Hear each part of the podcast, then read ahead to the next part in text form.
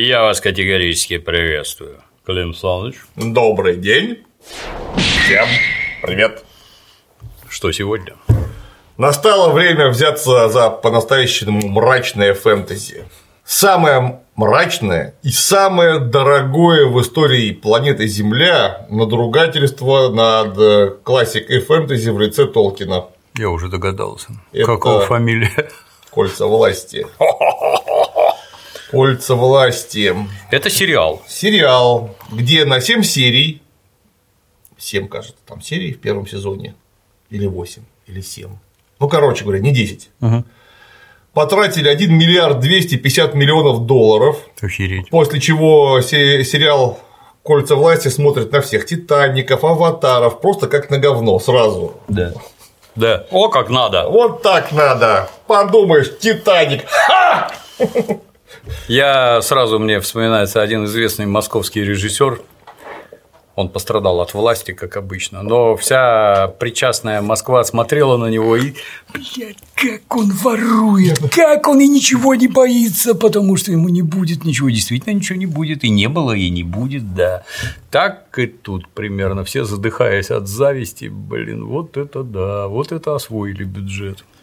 Да, понятно, что да, мы, мы в курсе, мы в курсе, что именно вот такой бюджет в таком вот виде это из-за чудовищно жадных наследников Толкина, которые не просто продали авторские права, а так влупили, чтобы, ну, как минимум поколение 2 не испытывать проблем.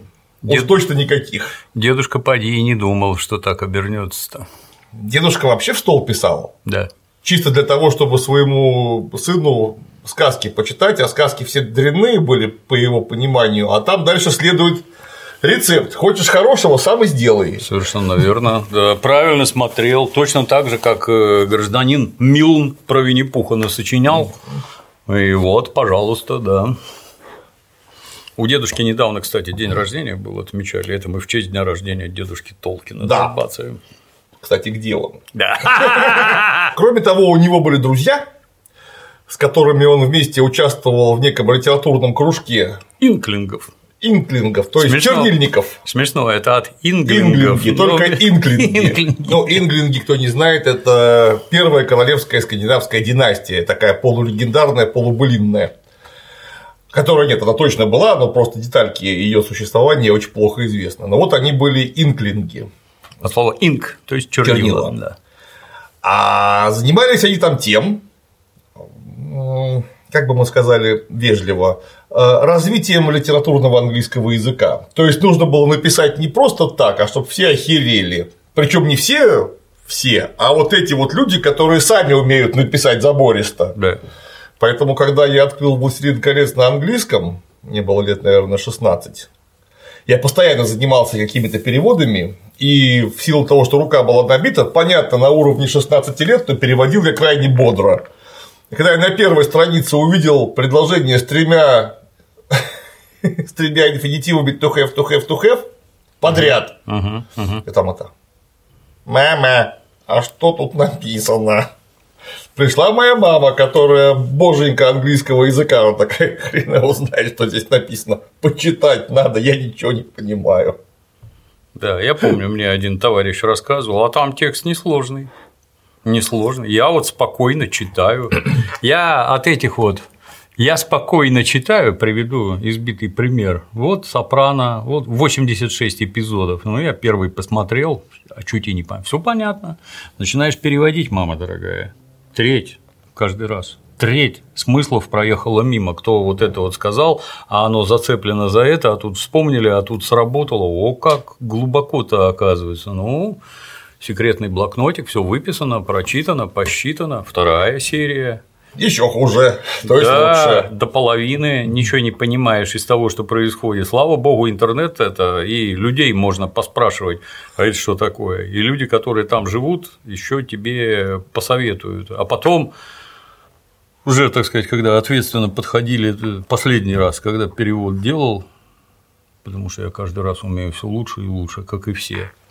Так и все равно. Вот тебе 86-й эпизод, а все равно 30% непонятно. По-прежнему. Я, я вот этих, а я смотрю в оригинале, да, да, и я тоже смотрю в оригинале. Ой, а я тут читаю, ничего сложного. Да, действительно ничего сложного. У меня до того был хороший пример. Вот крестный отец, например, великолепное произведение, глубоко мной любимое. Книжка ну, или кино? Книжка, конечно. Угу. Кино нелюбимое. Я, у меня в голове не такой крестный отец, и меня это. Коппола херню какую-то снял, как обычно. Слабо. Слабо. Движущиеся картинки просто.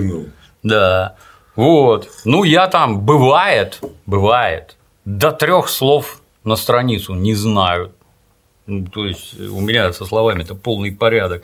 А вот какой-нибудь Сомерсет Мом, он же у нас Моем. Моем, да. А, а там начинается от 20 слов на страницу, я не знаю. Это просто по-другому образованный человек, который родным языком владеет. Мамы, это я про слова только говорю, а не про сложные какие-то там конструкции. А, а читаю. Что ты там читаешь, блин? А Марка. Твена, кстати, тяжело очень читать на английском, потому что у него чудовищное количество идиоматических оборотов, а тем более идиоматических оборотов, которые были свойственны, скажем, простолюдинам вот в его 19 веке, каковые теперь уже не являются идиоматическими оборотами в силу того, что не используются. Они умерли. Они да. просто умерли. И вот ты сидишь так на странице, смотришь. В произведении Хуклибери Финн в этом Хуклибери Фин. Для американцев есть пояснение, что, за, что же сказал негр Джим. О чем По, говорит интурист? Потому что тезисы негра Джима меня просто в ступор вводят. Это при том, что я понимаю, как он там дат, у него the масса, нет, дат, масса. Я, кстати, с трудом понял, что масса это мастер. Да. Страшно смешно хорошее произведение, но я бы многое подправил. Там неправильно переведено в массе мест. Короче говоря, все это не просто. Тем более, когда за дело берутся настолько образованные люди, как профессор Толкин. Ну, начитал он еще не как профессор, но будущий профессор Толкин. То есть люди все равно страшно образованные, да. плюс занятые довольно специфической профессией. То есть, они же филологи-лингвисты, литературоведы и прочее. То есть, они про слова-то знают вообще все. И что характерно, про саги, если сдвинуться совсем туда, куда они многократно прочитаны, выужен стиль, крепкое понимание, кто как о чем говорит, и, так сказать, аромат эпохи перенесен в свое произведение. Да. Блин.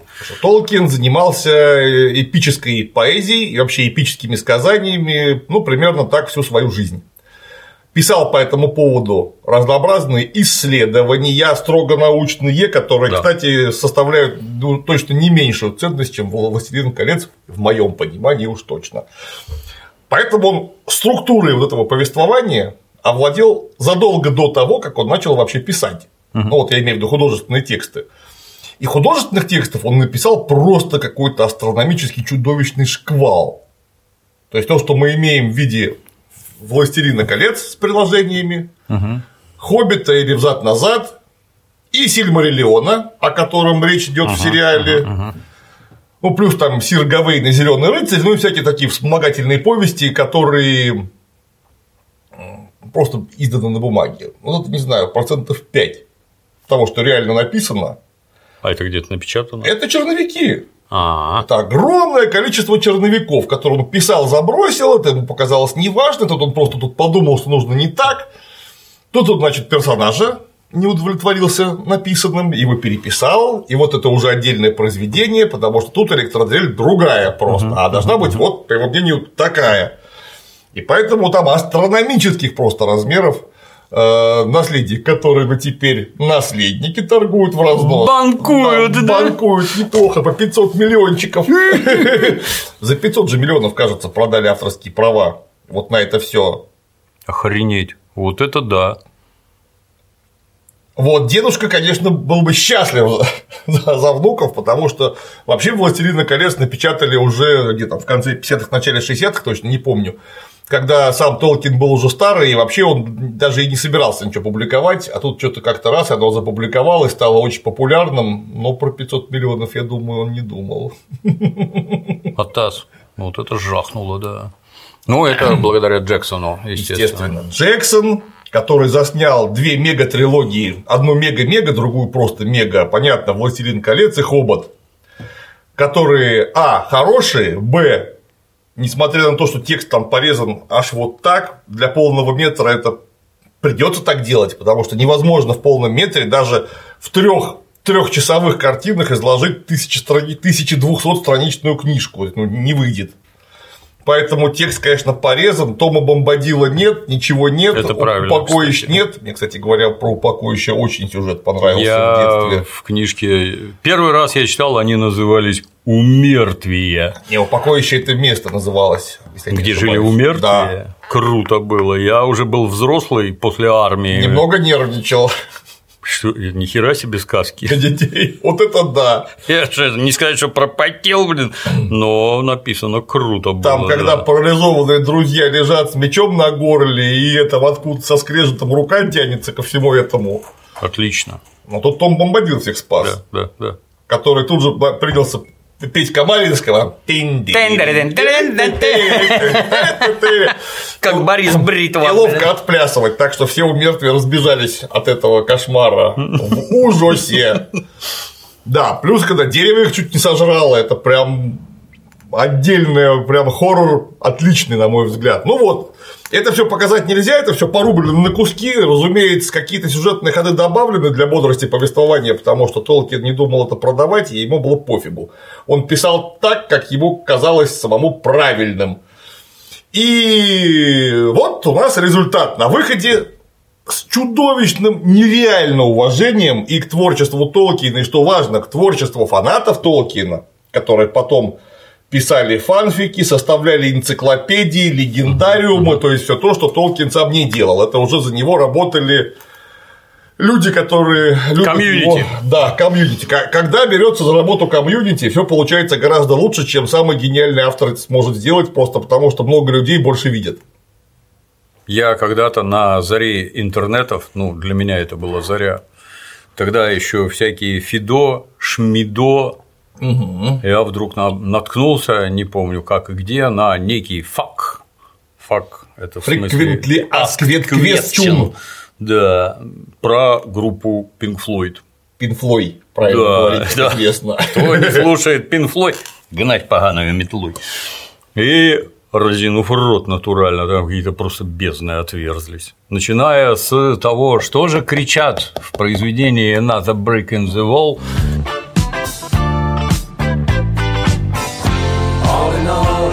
just another brick in the wall. где там учитель на детей орет. Все разобрано вообще, и это про что тут, про что тут, как тут, сяк. И я тогда начал искать авторов, оказалось, что это коллективный разум, это не один человек, а много-много народу, как мураши собрали, друг друга перепроверили, указали на неточности, и вот тебе там мама дорогая, да. Коллективный разум – страшная вещь. Ко всему этому Питер Джексон отнесся с огромным почтением и, самое главное, практическим применением, потому что как должны выглядеть эльфы? Друзья, у вас тут 5000 человек, как должны выглядеть эльфы? Тут же ему накидали, как должны выглядеть. Так вот же. Шагом марш в ногу, шагом марш, два, три. Шагом марш в ногу, шагом марш, два, три. Шагом марш в ногу, шагом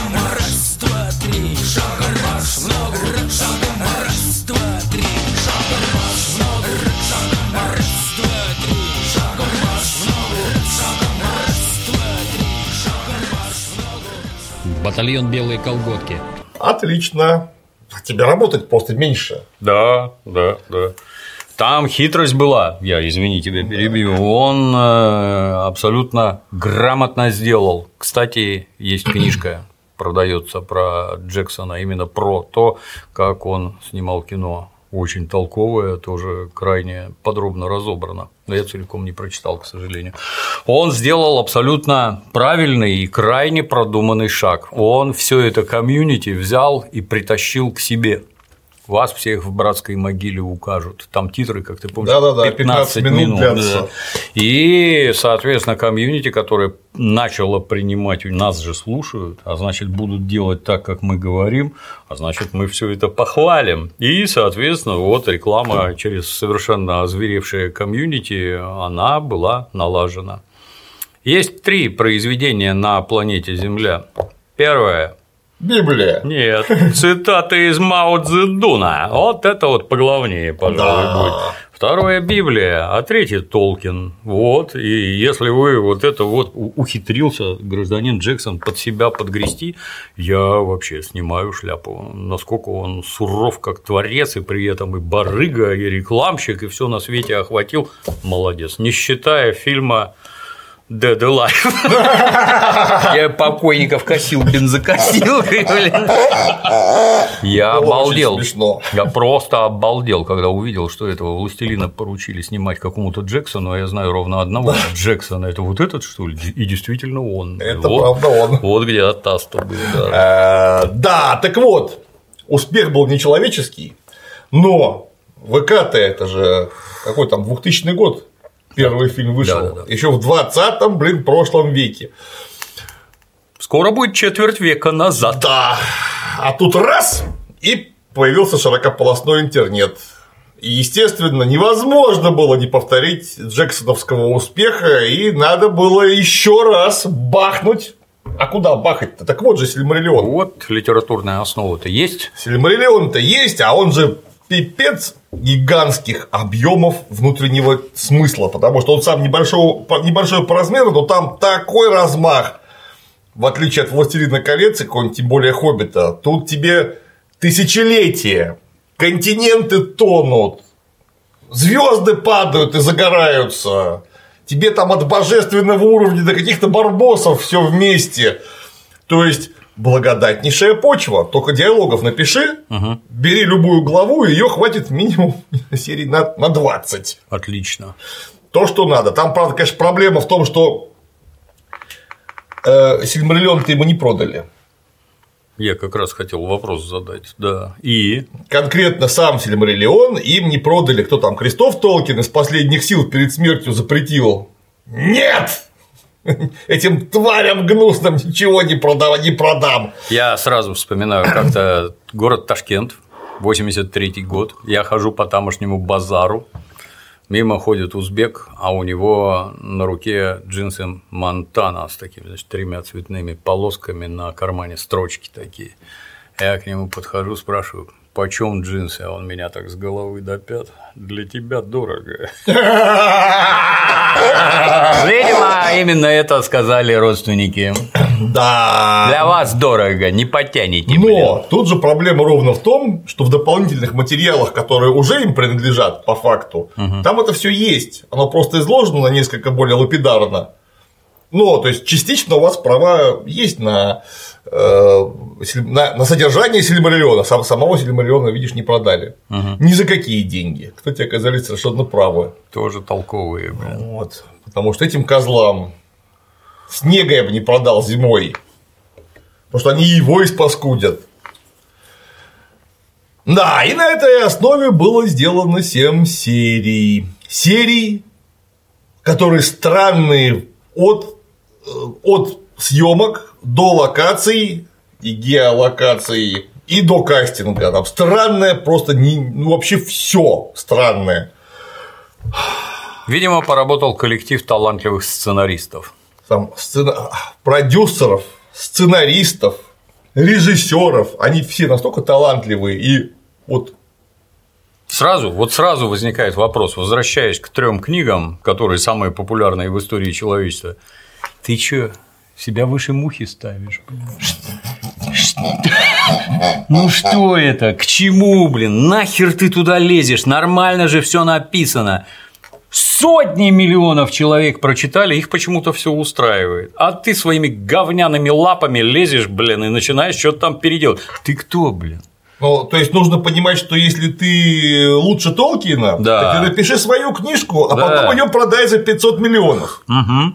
Так же лучше. Я уверен, у тебя получится. Вот Так- уверен просто. так же- Ты ж такой умный, блин. Пипец. Так ты просто больше денег заработаешь. Может быть, так надо делать. А если ты экранизируешь книжку Толкина, наверное, потому что она имеет какие-то за собой заслуги. Успех, например. Да. В том числе, что важно, вы же капиталисты, огромный коммерческий успех. Да, и вы не поверите, людям захочется посмотреть, как в прошлый раз, как вот это, милое их сердцу, перенесут на экран и будет так же красиво, как они себе это представляли. Но нет. А теперь еще самое главное, вы же имели возможность это натурально как игру престолов, там на 80 серий захерачить Да.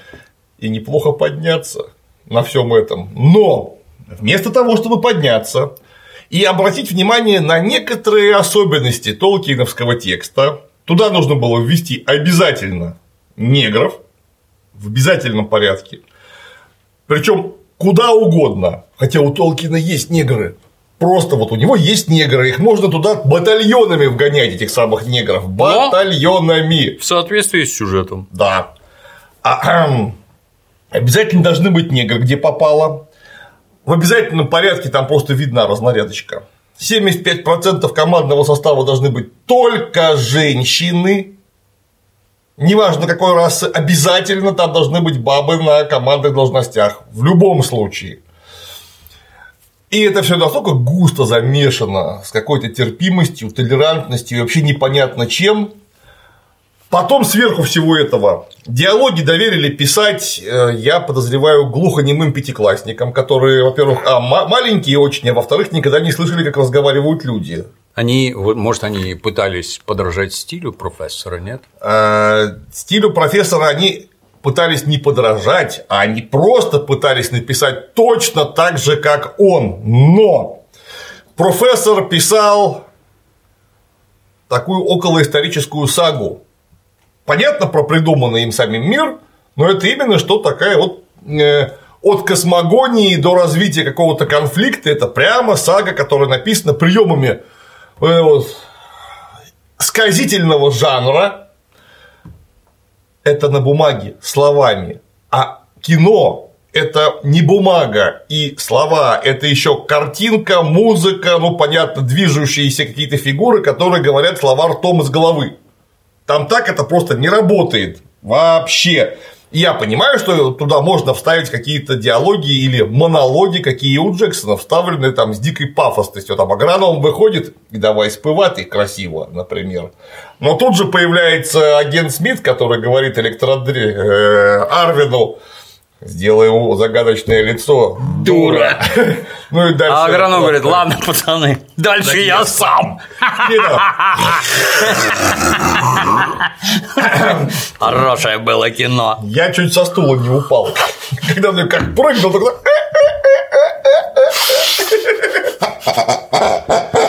То есть там звериный пафос и накал серьезности постоянно разбавляется, чтобы люди могли блин, отдохнуть от вашей ахинеи. Вон там гном Гиви там на лошади скакал. там. И сейчас покажу джигитовка. Там ёбнулся куда-то. Ну, там есть место какой-то шутки, юмору, просто чему-то гуманитарному. Самогон? Это ёрш, дружище. Говорят, русские пьют его пинтами. Возьму кружечку. Пипин, ты и так уже нарезался, скотина. Да. Это мы сейчас вспоминаем смешной перевод Дмитрия Юрьевича. Я к тому, что ведь это же он смешной только потому, что там ситуация разворачивается в кино так, что она несерьезная сама по себе. Людям нужно давать отдохнуть, нельзя их постоянно мучить этой хиней. Всетемнейший, наивладычнейший, э, вражеский черный враг нашего врага, который враждебнее всех врагов, изволил снизойти и вознезвергнуться. Вы понимаете, что такого текста больше пяти минут уже воспринимать невозможно, даже если ты влюблен в толкиновский стиль. Это Да. читать можно, а слушать нет, это другой стиль совершенно. Многим непонятно, кстати. Я вот до меня, ну, я такие вещи не осознавал, например. Я это, извините за нескромность, достаточно ловко всякую хинею писать умею, блин. Ну, а как, если ты попытаешься зачитать эту ахинею вслух, внезапно оказывается, а она не звучит никак вообще. В тексте смешно, а говорить нет, а так нельзя.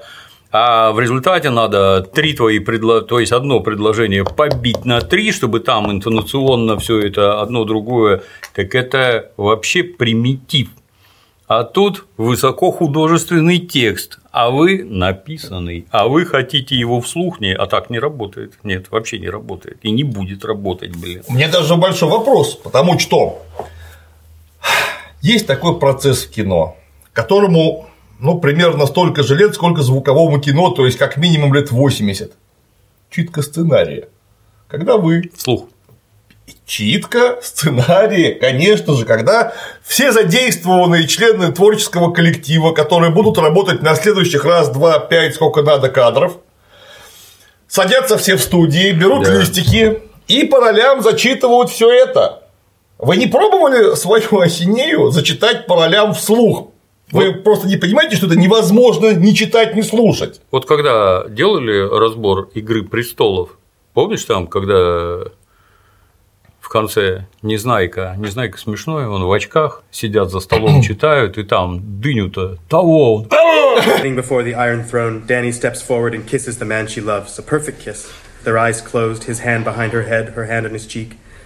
Danny's eyes open suddenly as she draws a sharp breath. John's eyes open as well, already filling with tears. For a moment, neither moves, as if moving will make this real. We see John with his hand still on the hilt of the dagger he just lodged in Danny's heart.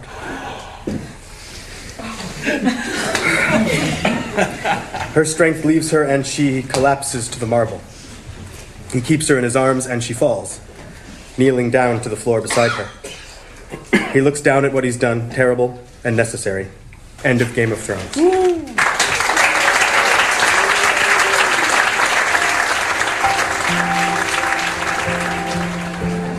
Видно, человек с душой подходит к процессу, но ведь вы читаете это вслух, для вас тут открытие кругом, это вот это, это вот то. Может, какие-то предложения возникают, нет, по поводу говорения? У нас, кстати, к «Игре престолов» по поводу говорения что-то никаких вопросов не возникло. Нет, там нормально все говорят. Очень хорошо написанный текст. Мы когда вот я- мы, в смысле, мы, я все время об этом говорю всегда, что люди, которые жили, например, в средние века, или в античности, или в 19 веке, или в придуманном Толкиновском мире, неважно, они когда говорили друг с другом, обращаясь друг к другу, они говорили на современном себе языке, который не отличается по восприятию от нашего никак вообще. То есть, я говорю Дмитрию Юрьевичу, он говорит мне, мы воспринимаем друг друга абсолютно адекватно, потому что речь – это важнейший инструмент донесения э, какой-то информации. Пройдет 200 лет, и вот то, что мы говорим, нормально воспринимать уже будет нельзя, потому что это будет несколько другой язык, а может быть даже сильно другой язык. Но когда мы говорим про прошлое, вот понимаете, что читая сагу, мы, конечно, наталкиваемся на некоторые старомодности, мягко говоря. Но когда мы переносимся в саму сагу, а кино это именно об этом, про перенесение внутрь, мы имеем в виду, что люди разговаривают на одинаковом, абсолютно понятном друг другу языке.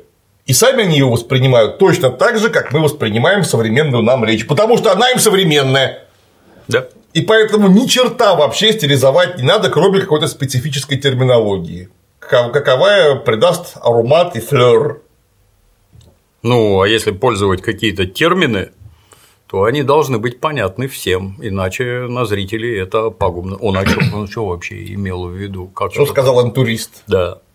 Вот есть там какие-то эльфы, орки, вы же понимаете, кто это? Хотя в обыденной речи, ну кто у нас? У нас либералов, я эльфами зову. А они нас орками. Да. Твари гнусные, блин. Это какие-то такие азы, про которые даже говорить Неловко. смешно. Да, да, да. Потому что если ты заявляешь термин, вполне очевидно, что его проэкспонировать надо. Эта фигня называется, ну скажем, мифрил. Самое лучшее серебряное серебро из всего серебряного серебра. А дальше всем уже понятно, что мифрил это мифрил. К примеру. Да. Орк это вот, посмотрите, жуткая тварь, вот эльф у него в ухе острый, красивый, весь такой. Вот, ну, опять же, все ясно.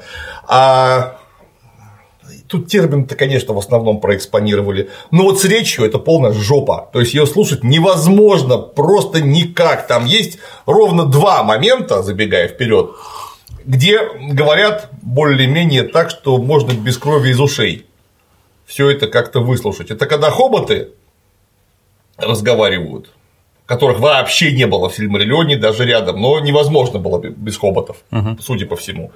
И второе, когда страшная жирная черномазая жена гнома появляется, Дарина.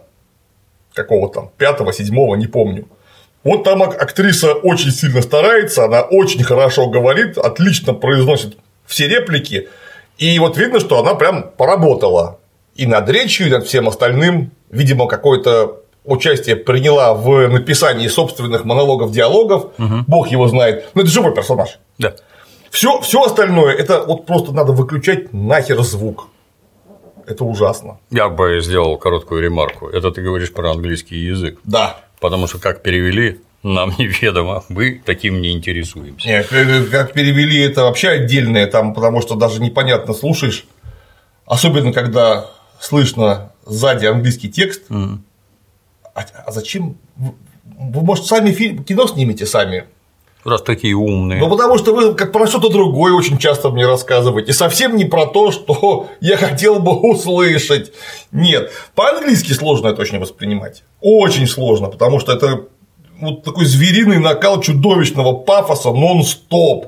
При этом я бы понял, оно делиться должно. То есть, например, вот эти вот, которые у вас верхние, условный король и пристиж, ну, у них речь вот такая. Кто там? Там же этот агент Смит вроде, да? Да. Все время там. Агент Смит, электродрель, король там какой-то. Агент Смит нормально разговаривал, я помню. Да, это одно, а вот эти, которые внизу хоботы в говне ковыряются, это другое, это простолюдины, деревенщина, Челюки. условно, да, они вот по-другому говорят, там и слова другие, и акценты разные, и все такое, это можно понять, а если все у вас так? Я говорю, хоботы нет, хоботы более-менее нормально пытаются разговаривать. Но тем не менее, да. А Дальше к кастингу и диалогам пристегивается режиссерская работа с актером. Я сам не режиссер, я рассуждаю как зритель, который просто посмотрел очень много кино и воспринимает это дело визуально и ушами. У вас там главная геройка, вполне очевидно, это электродрель. Да. Потому что от ее лица ведется повествование, у нее закадровый голос и огромное количество хронометража. Это у вас главный герой, и это нормально, потому что в Сильбриллионе главного героя нет. Это сага, там все со стороны вот так вот Да, да. рассматривается. А для все-таки художественного произведения неплохо бы иметь хотя бы одного главного героя, чтобы как-то вы Да. сопереживали. И электродрель это отличный кандидат. Потому что на нее там огромная нагрузка, просто огромная, и она получается вообще самый старый житель Средиземья. Ну или один из самых старых, точно совершенно. Сколько ей там лет? К началу кино ей то ли 5, то ли 7 тысяч годиков. Там континенты успели утонуть просто за это время. Она из перворожденных, она увидела свет э, древ. То есть, у перворожденных это те, которые вот родились первыми. Это которые майяры или. Нет, нет, перворожденные эльфы. Ага. Когда еще не было Солнца, Луны и звезд, которые у Толкина потом доделали, на всякий случай. Ага, ага. Там были два мега дерева, видимо, мировых, которые все освещали. Днем и ночью, таким образом. Вот потом они были уничтожены. А вот перворожденные это те, которые родились при свете вот этих вот самых деревьев. До вообще сотворения почти всего. Вот она из них. То есть она чудовищно древнее существо. И потом она все, она видела пришествие, собственно, эльфов в Валинор, исход эльфов из Валинора. Она, собственно, пешком перлась через Северный полюс в Средиземье вместе с, брат, с братвой. Э, Все войны с этим сата- сатаной ихним, о нем отдельно дальше. И так вплоть до, вот, до войны с Сауроном, когда наконец все это забодало там за примерно 15 тысяч лет, она поехала в Америку обратно. Или сколько там ей было уже к тому времени. Вот Кейт Бланшет, она хорошо, на мой взгляд, вписалась. Она, По-моему, во-первых, очень неземного вида, она со своими Да. этими острыми скулами, еще и ухи приделали, глаза вот такие, которые еще там при помощи света, цвета делают еще больше. Сзади подсвечивают, чтобы она Да. в неком ореоле, в сиянии была ну, неземное существо. И не сказать, что она по нашим меркам красивая и немедленно хочется влупить, нет. Как раз Так, наоборот. а не- не надо, Отстраненная красота такая очень ловко сделана. да. Вот. Она не земной, она не человек, это самое Да, главное. да, Эльфы да. это не люди, они гуманоидны по своему строению, но это другой биологический вид. Да. И вполне очевидно, что если тетенька прожила 7 тысяч годиков, у нее это даже если учесть, что у них не меняется телесная составляющая, они не стареют совсем, но опыт в башке такой, что вы все просто даже не насекомые. Я чисто с человеческой точки зрения, как знаешь, когда-то братья Стругацкие рассказывали, что их обманывали, или один брат оставшийся. Меня вызывало серьезное. Если ты после примерно 33 Обманываешься. тебя можно обмануть, что-то у тебя какие-то биологические расстройства, мне кажется, блин, потому что в 50 рассказывают, что у тебя кто-то, ты, ты в своем уме вообще. 33, рубеж взросления, все, после этого гормон просто меньше бурлит, и ты уже как змея на все смотришь холодным взглядом. Что тут нового? То, что все вы козлы, это я и так знаю, то, что вы ведете себя как твари.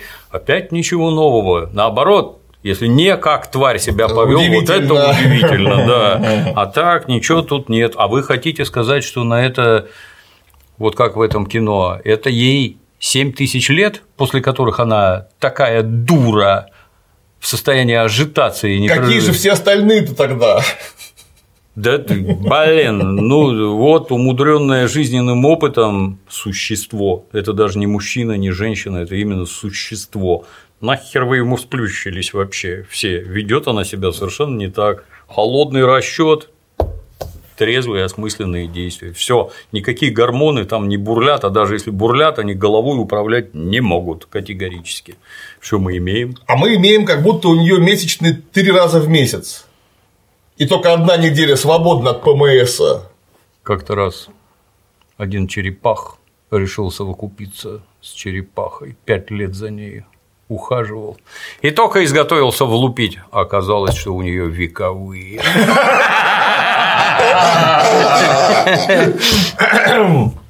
Вот.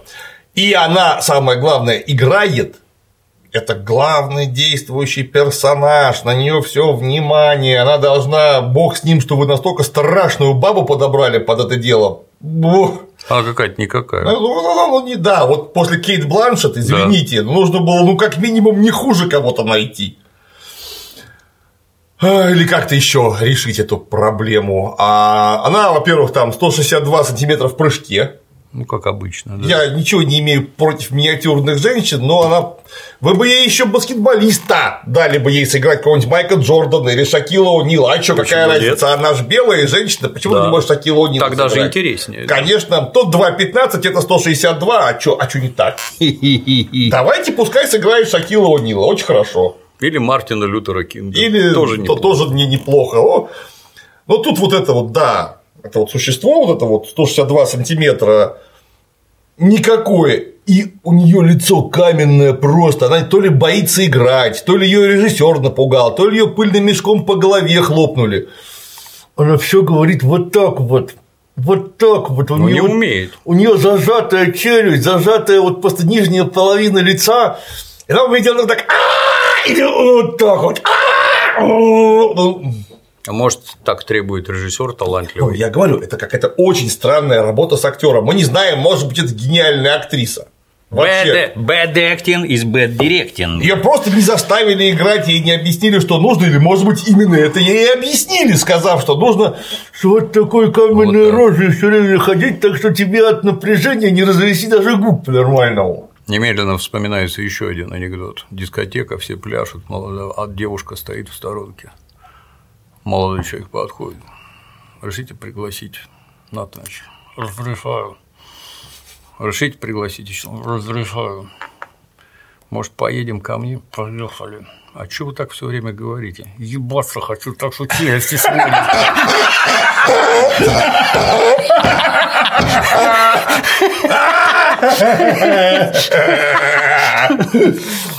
Да. Ну и все, начинается кино. Понеслась, блин. Электродрель нам рассказывает, что сначала у нас все было очень хорошо. We had no word for death, for we thought our joys would be unending.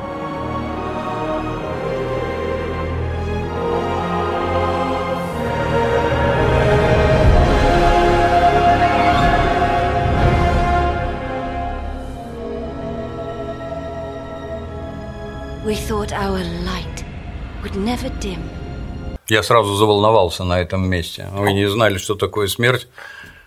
Следующий кадр началась война, и нас начали убивать, и мы узнали, что такое смерть. А вы там со скалы никогда не падали, нет? А дерево на вас никогда не. То есть На я так понимаю, не наступали. да, я так понимаю, что они бессмертные только физиологически, Да. если ничего не происходит. А убить их Да. можно. Да. И ни одной войны не было, да? Ни Нет. промеж вами никаких Нет, там, а расприй. там, а там не, с кем, не с кем было воевать вообще. Там были только эльфы, никого больше не было. Несчастные случаи должны быть. У вас несчастные случаи Да, были? бу- будут. Будут. Будут. да. А, а, ну, опять же, да, ты на кузнечика наступил. Да. Что-то с ним не так случилось. Наверное, он умер. Да. Я думаю, что это слово вы довольно быстро придумаете. Да. Или там все бессмертные. А кого вы ели? Они сырояды. Хорошо. А вокруг волки зайцев ели, нет? Наверное, Ну, ели. Мне просто интересно. Как вы эту чушь лепите-то, блин? Вы Как мир-то как устроен? Расскажите. У нас все всех едят вот так. И, кстати, о птичках. Волк зайца ест не потому, что он злой, А потому что он волк. а потому что он волк и хочет есть.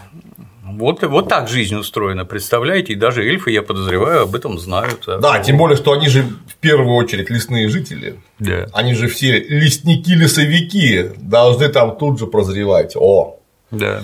олень пошел Лесные братья. Мишкины. Мишкины, точно. Олень пошел шпилить волка. Или наоборот. Или На- наоборот, Надо проверить. Пошли проверили. И точно шпилит. Такие, так, для этого нужно специальное слово. Записали. Очень хорошо. Следующий. Почему-то они упустили из вида, э, что живут они там, э, с валарами. Кто такие валары? Вы не могли бы мне пояснить? Я, например, не читал Сильмариллиона. Кто это, блин? Какие валары? Нахрен вы мне это лепите? У меня с валарами одна ассоциация.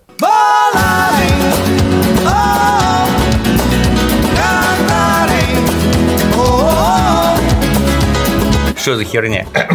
Да, это же кино. Все объяснить должны. Кто не читал, блин.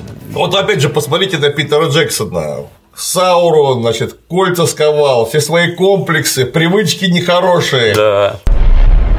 Вот такая вот загогулина.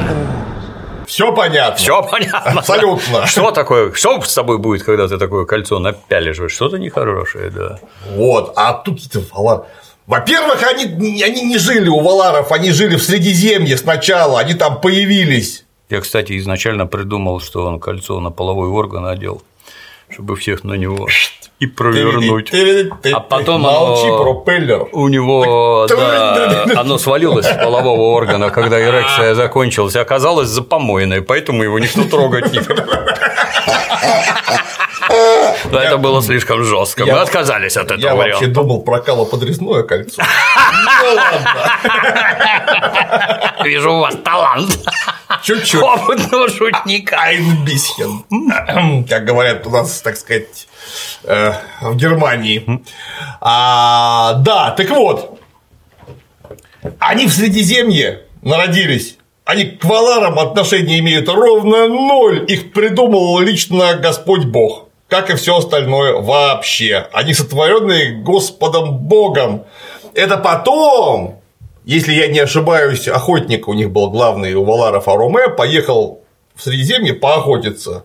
Я обнаружил каких-то странных зверушек, которые почему-то разговаривают и антропоморфные. Вступив в диалог, он понял, что это ж вон кто.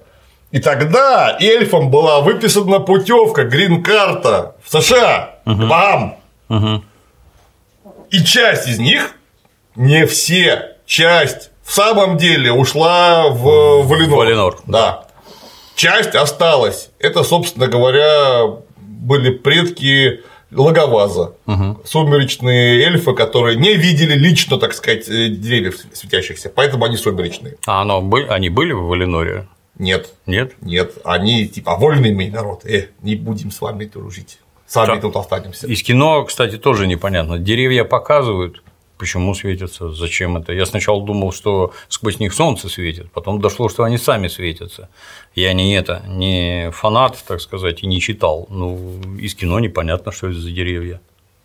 Нет. Пропали, не пропали, я не понял. Не, ну всем пофигу на, на этих деревьев, на самом деле это все, это ну такой раздвоенное мировое древо. Это стержень мира, вокруг него строится вообще все. Но если нет Солнца и Луны, это значит, что у вас нет гравитации, нет притяжения, вообще ни черта нет. Это вот какой-то стержень, вокруг которого вращается все. И сатана это убил. То есть он убил мир, фактически. Пришлось срочно что-то придумывать. Зажигать солнце. Да, быстро, луну. быстро запускать Солнце на орбиту, точнее наоборот, нас на его орбиту, Да. там термоядерные реакции, все это сложно. Где Курчатов? So when the great foe Morgoth destroyed the very light of our home, we resisted. Мне опять же пофигу на этого Моргана, тем более, что нам его не показали. Не Показали, показали. какую-то тень, которая бэм, что-то Да. там. А кто он такой был? Это был Архангел Михаил Гавриил одновременно. Он был Эруэл Аватар, и был у него, был у него, естественно, сонмище условно архангелов, которые Валары, они же Айнуры. А Майяры кто такие? А Майяры – это просто ангелы рангом пониже. То есть Пендельфон Майяр. Майяр, да. И один из архангелов, как положено, козланул во время сотворения мира, так как там все музыкой сотворено, потому что музыка это вибрация, а через вибрацию как бы хорошо упорядочивать материю. Он принялся петь рок-н-ролл. Может быть, даже death metal. Или, может быть, даже секс пистол стал, стал напевать. Какой-то дрянь Каннибал. Корпс, бля. Отжигал, бля. Там вместо симфонической музыки принялся делать там «Тю-ду-ду-ду-дум, ту-ду-ду-ду-дум, пэм, тю-ду-ду-ду-дум, ту-ду-ду-ду-дум, пэм, бэм, бэм, бэм, бэм, бэм, бэм, дэнь, дэнь, дэнь, дэнь, дэнь, ту-ду-ду-ду-ду-дум. Чем все испортил? Ему неоднократно говорили, сделай потише. Три часа утра. А он? А он спер в отказ, козлил, показывал факт всем, пока лично Боженька не пришел и сказал что ж ты, козел, делаешь? Он сказал, батя, извини, погорячился. А то что они ко мне лезут? Как самые главные. Когда главный я. Да, а главный-то я. И он, в общем, закозлил окончательно и решил вообще всем все испортить. И стал всем все портить. Его один раз предупредили, что так делать не надо. Два раза предупредили, но он не унялся. Он пошел в Средиземье и принялся растрачивать свои бесконечные силы, чтобы все испортить, извратить и обосрать. Ну, в частности, он увел часть эльфов сумеречных, Моргот. да, но он же выглядит как архангел. Ага. Это он, собственно, и есть архангел. Да, да, да. Поэтому, конечно, они к нему как к своему. Ага. И сделал из них орков. Как интересно. Так. Сам-то он ничего сделать не может, Да, да, только да. что испортить. Вот он сделал орков из них. Они, во-первых, а, стали смертные и бесстрашные, как, как сатаны. Эльфы после отсидки. Да, на, на наркотиках Да, строго. да, да. Там половые всякие эксперименты над ними проводили, держали на героине. В общем, получились вот такие вот замечательные другие. А, ну и да, и потом собрались просто все эти самые валары, поняв, что он просто обосрет сейчас вообще все. Заявились в Средиземье, его арестовали, дали ему звездюлей и посадили его так чуть-чуть, по-моему, на 10 тысяч лет посидеть, подумать. Угомонись. да. Но он посидел, подумал и вроде как для вида раскаялся. Ну его Но выпустили. только для вида. Да, он там уж три пожизненных отбыл, его выпустили. Он принялся ходить по Валинору и всех подговаривать делать дрянь. Это мне напоминает третий анекдот. Как Скорпион подбегает к ручью, ему на ту сторону надо, а там лягушка сидит. Он, Переведи. лягушка, перевези. Лягушка сейчас я тебя перевезу, а ты меня ужалишь. Ну да, ну ты что ты такое говоришь? Ни, ни в коем случае ты же меня перевезешь. Так, ну запрыгивай. блин. Скорпион запрыгнул, лягушка раз, раз, раз, Скорпион прыг на берег, бац ее хвостом. «А! Ты же обещал, а вот такое я говно. Сказал Морган, блин. Тогда его звали Мелькор. Морган это его потом творческий псевдоним будет. Морган это черный враг. м. А, да, так вот, он самое главное, он же испытывал чудовищную зависть к тому, что он не может жизнь делать. Он все время пытался, чтобы что-то у него получилось, но жизнь Делал опыты. может только Эру и Лаватар единый делать, больше никто. Когда один там у них э, главный мастеровой Гефест, как его черта лысого фамилия гномов сделал, они у него получились как э, зомби-куклы-роботы биологические, ничего не могли. Пришел Боженька сказал, эй, неплохо постарался, давай будут гномы. Эх, и вдохнул в них жизнь, свободу воли, и вот это вот все. Они получились вот как Гиви в итоге все. А, да, так вот, он, естественно, к эльфам все время обращался, потому что они такие прикольные, нужно с ними что-нибудь такое, такое. И он во-первых, а, в силу того, что был адский умный, очень искусный, он помогал как всякие там кузнецам ковать, ювелирам ювелирничать, там горшечникам горшки у него самые лучшие получались. Так он же почти бог, конечно, у него самые лучшие получаются. И к нему все стали относиться с большим уважением. Смотрите, сколько он всего наделал. Полезного в хозяйстве. И такое все красивое. И понятно, что там век к нему присматривались, на третий стали слушать. На пятый он уже друган всем, выпивает со всеми. И постепенно он, э, самое главное, Налдоров в верхушку, такой был народ эльфийский, заманил на нехорошее. Ну, он говорит, что, видите, дорогие Налдоры, вами Валары помыкают.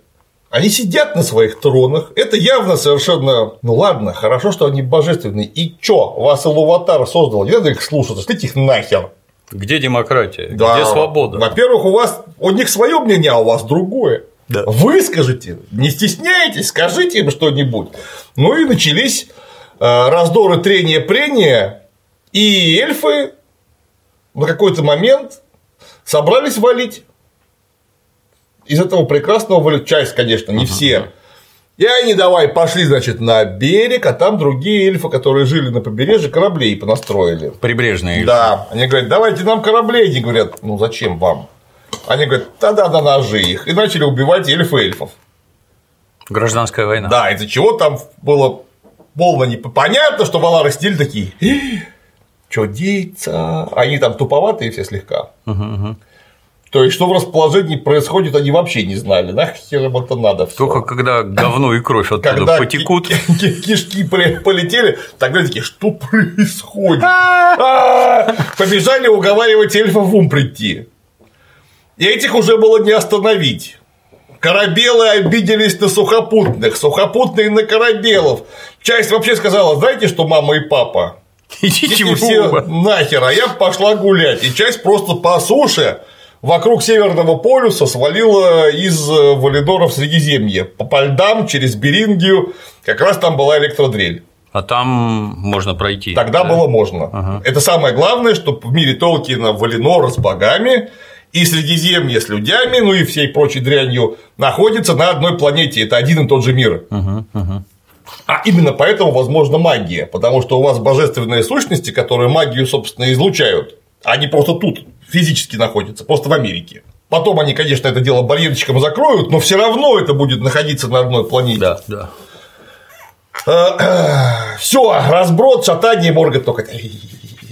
Ништяк, господи, как хорошо получилось. Так, главное, никто не понимает, что это я все организовал. Как здорово-то. А сам ну, постоянно мотался в Средиземье, где не было вообще никакого пригляда. Там в Валиноре-то никакого пригляда, по большому счету, а в Средиземье так совсем. И он там нашел порождение э, до мирового хаоса. Это кто? Э, нечто в в образе гигантского убер-паука, он Галианта, и говорит, давай все обосрем. А паук? Паук такой говорит, да, давайте все обосрем. А где? Он говорит, там, говорит, а что там? Говорит, а давай ты деревья ужалишь, они сдохнут. О! Он такой, а это я давно собирался, очень я это зверство люблю, прямо замечательно. И они помчались вместе, пока Валара были заняты вот этим безобразием с эльфами, они помчались вместе быстро в Америку, и паук сожрал деревья, Покусал. покусал и высосал, И ужалил. и высосал сок, Ага. и деревья сдохли. Вот эти светящие. Да, светящиеся А. мега деревья. Но опять же, не показано, как это просто большое дерево. А там же дерево должно быть натурально с полмира размером. Ну, Вот хотя бы так- секвойя. Ну да, вот что-то такое вот. Чтобы. Вот что-нибудь такое нужно. Да, давайте. Короче, разбирайтесь. А взял и покусал их. Этот самый паук. Караед. Караед, ну да, подпустил караедов, а потом он, собственно говоря, Ш- Шеллоп это его какая-то правнучка, Ага, гигантская ага, паучиха, которая Я там уж думал, тусила. она, это не, не, не, просто а она же не Маленькая. масштаб не тот. Там Я думаю, размером с Англию паук прибежал. Где-то, ну хотя бы с Ирландию. Да. Вот такой вот, как насрет, а еще и обосрался, кстати говоря. Потому что хорошо покушав, паук принялся срать немедленно. Еще обосрал половину Валинора. Потом заодно еще послал нахер Моргота, сказал, знаешь что, в смысле, еще туда Мелькора. Че, тебя слушаться буду? И вообще это я сама все придумала. Я- Пошел ты нахер, я пошел. Сам, сам всех покусал. Да-да-да. Сейчас еще и тебя покусаю. Паук обосрав все и послав всех нахер, следял туда, где потом Мордор образовался, и там уснул. Ага. И принялся производить потомство. А он был он или она? Ну, Или просто паук? Просто павук. Он Галианта, ну, видимо, она, раз она рожать могла. С другой стороны, кто ее плодотворял. Короче говоря, Людына Ви- паук. Людина паук, да, павутины из рук. А, Порождение до мирового хаоса. Ну, Мильков смотрит. Ладно, меня нахер послали. Но зато как отлично вышло. Эльфы все перессорились, Валары в ахуе. Кстати, они прокляли этих самых эльфов, которые тут всех поубивали. В общем, отлично. Еще и обосрано все. Жизнь-то налаживается. Вот, и тем более темно, а в темноте я могу всякую гадость сделать, никто не заметит. И снова слинял в Средиземье, где я немедленно собрал орков всех. А, Более того, он еще и архан... ангелов, майяров подговорил кучу с собой, из которых потом барлоги, бандерлоги получились. И говорит, давайте зверствовать. И они приняли. Сил нет терпеть Сил уже. нет терпеть. Принялись, да, и главный там ультрамайяр это Саурон. Он же Саурон. Вот они все вместе окопались э, в Твердиземье и принялись там зверствовать, а Валарам было пофигу, потому что вы же сами сбежали. Вас, в общем-то, никто не выгонял. Что вы тут устроили? У нас все обосрано. Да. Все в говне. Деревьев нет, блин. Паучьи какашки кругом раскиданы. Вот тут половина эльфов перерезана. Блин, все убирать придется. Короче, мы, мы, мы к вам больше даже, вот даже не смотрите в нашу сторону, помогать не будем. Устраняемся. Что вы не делаете? Вы собрались сами, вот давайте сами и давайте, короче, валите в ваше Средиземье, часть осталась в Америке, самые умные. Но самое главное, что где-то там вот между всеми этими описанными событиями один страшно матерый эльф, кузнец, ювелир, короче говоря, кулибин местный, взял и свет деревьев заключил в особые камни Сильмарилы. Собственно, поэтому он и Сильмариллион. называется.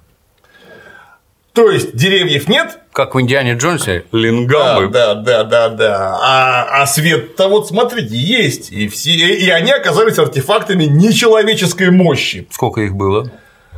Три человека Сильмарилов было, если не ошибаюсь. Три штуки? Да, Да. три штуки. Он же, собственно говоря, замутил палантиры, всевидящие камни.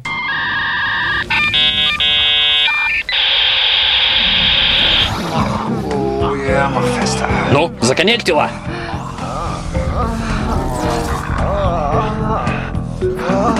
Что видишь? Видеочат – опасная штука. Нам ли бояться интернета? И зеркало электродрели. Хочешь в тазик посмотреть? А чё я в тазу не видел? Это не простой тазик, это спецтаз.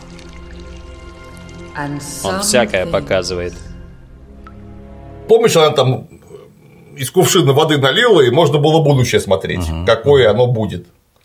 Она же там показывала у себя там всем. А где вы живете? В Инглвуде. Ой, Я да. заглядываю в будущее. Что я там вижу? Поездку на такси. Вот. Короче, самое главное, ме- мега-мастеровой, у них там он при этом, собственно говоря, от Моргота нахватался больше всего, потому что, естественно, он как рукастый человек к рукастому человеку с Морготом обращался. Да, после того, как Пол Валидор оказался паучьих какашках, Мелькора прозвали Морготом, то есть черным врагом. Посмотрите, что тут такое. Всё засрал, Всё засрал, да. Там построили мега крепости, там, короче, развели полный пипец, начали угнетать яростно Средиземье, и там огромная, очень интересная история э, первой эпохи, когда, когда появились приличные люди, которые, люди, кстати, сразу, ну, там, э, к тому времени уже люди появились, люди сразу спелись с Морготом, потому что они не любили эльфов, потому что были расисты. Но часть наоборот поняла, что расизм это плохо и переступила, так сказать, через себя. Даже иногда дети пошли от эльфиек по чуть-чуть. Ну вот, собственно, агент Смит, он же полуэльф. Полуэльф, а полу кто? Полужит, понятно.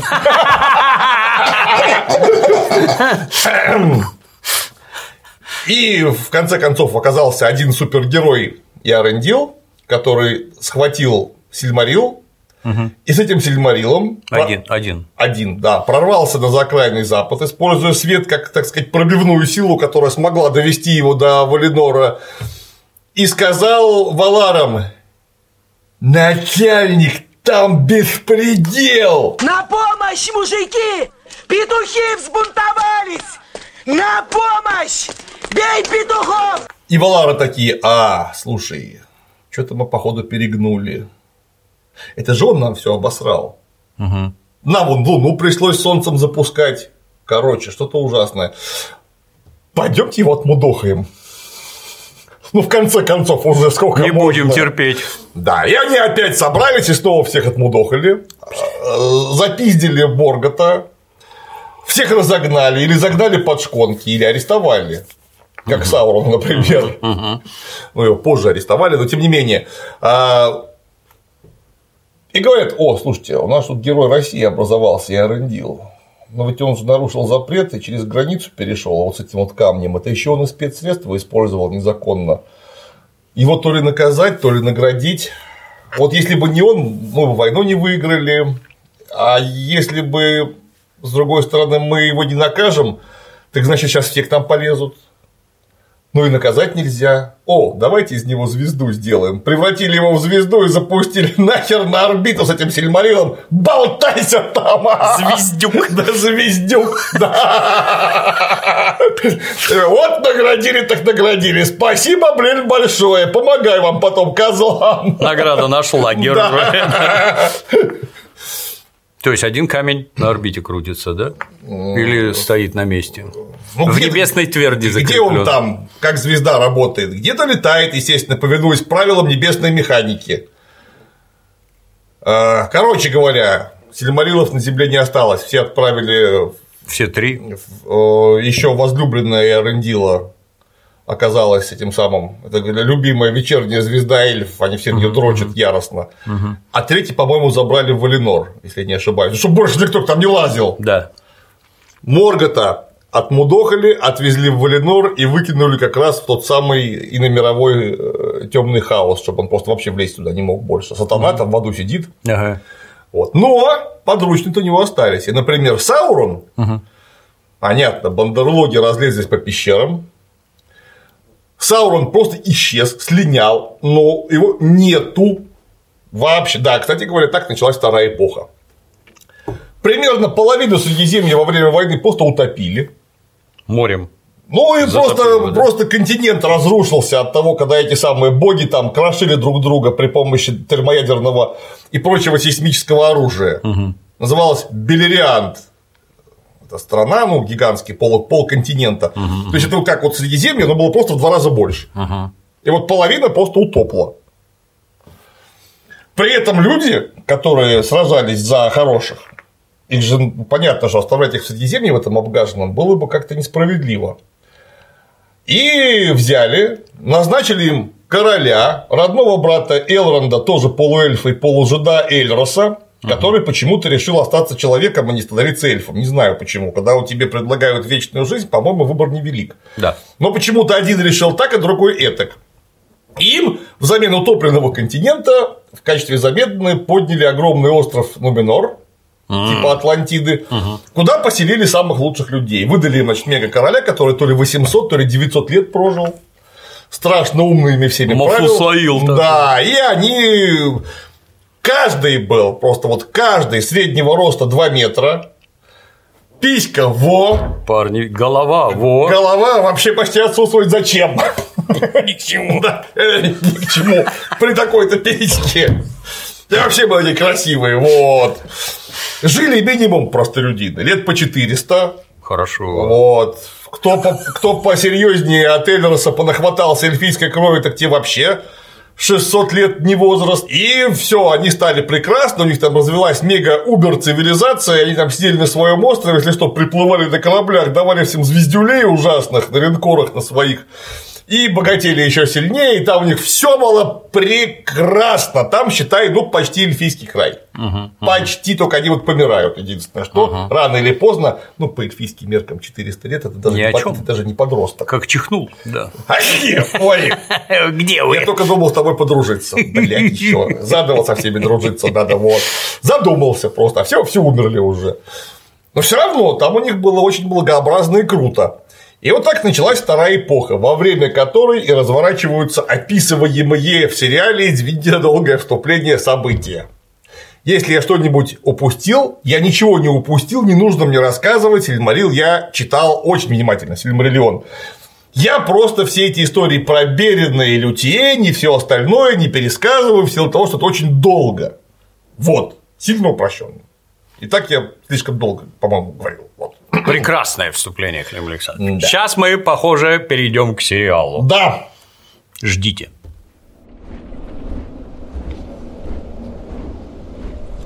Ничего не вижу.